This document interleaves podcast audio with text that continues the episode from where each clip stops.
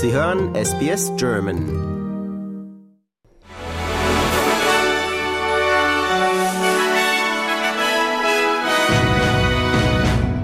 Sie hören den SBS German Newsflash an diesem Donnerstag, den 29. Februar. Mein Name ist Benjamin Kantak.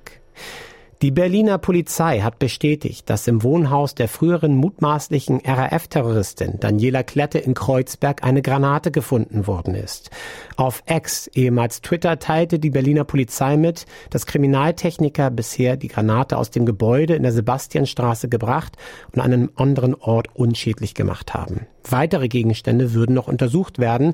Bereits zum Zeitpunkt der Festnahme hatte die Polizei aber Munition und eine Pistole sicherstellen können. Nach langjährigem Rechtsstreit haben die Universität Genf und eine italienische Studentin eine Vereinbarung unterzeichnet, die die rechtliche Auseinandersetzung beendet. Die Studentin hatte sich 2011 während Forschungsarbeiten in einem Labor der Universität mit dem HIV-Virus infiziert. Die Uni Genf wird der betroffenen Studentin eine Entschädigung in Höhe von 140.000 Franken zahlen. Ein Mann aus Sydney, von dem befürchtet worden ist, dass er nach seiner Inhaftierung in Syrien als Junge tot sein könnte, hat zum ersten Mal seit fünf Jahren mit einem Australier gesprochen. Yusuf Zahab war etwa zwölf Jahre alt, als er 2015 mit seiner Familie nach Syrien gebracht wurde, um unter der Herrschaft des IS zu leben. Im Jahr 2022 wurde vermutet, dass er getötet wurde, als der IS das kurdische Gefängnis angriff, in dem er festgehalten wurde. Im letzten Jahr tauchten dann Beweise auf, die zeigten, dass er noch am Leben war. Der Botschafter der Ukraine in Australien hat um mehr Unterstützung für die bedrängte Nation gebeten. Anlässlich des zweiten Jahrestages der russischen Invasion appellierte Wassil Miroschinschenko um Hilfe für sein Land.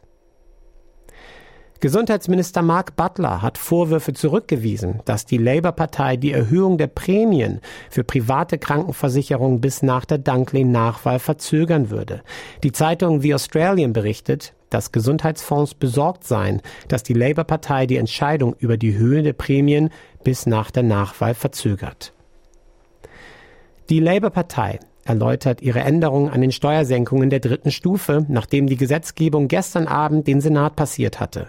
Australien mit einem Einkommen von weniger als 150.000 Dollar erhalten eine größere Steuersenkung im überarbeiteten Paket, während diejenigen mit höheren Einkommen eine bescheidenere Senkung als zuvor geplant sehen werden. Bewohner Victorias sind vor den Buschbränden geflohen. Der Bayern-Buschbrand nordwestlich von Ballarat hat bislang mehr als 21.300 Hektar Land verbrannt.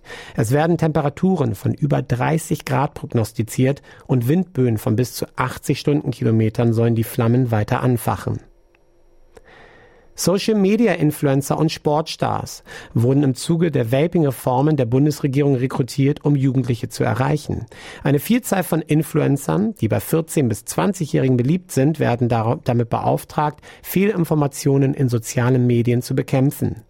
Die Kampagne richtet sich an junge Australierinnen und Australier, die am ehesten Vapes verwenden und zielt darauf ab, Gesundheitsinformationen über soziale Medien zu verbreiten. Die National Australia Bank schätzt, dass die Konzertreihe des Pop-Megastars Taylor Swift für die australische Wirtschaft einen geschätzten Wert von 300 Millionen Dollar hatte. Die Sängerin, die ihre letzte Sydney-Show für ihre Eras Tour am Montag beendete, steigerte die Ausgaben in der Innenstadt Sydneys um etwa 20 Prozent über die vier Tage ihrer Auftritte im Vergleich zum Vormonat.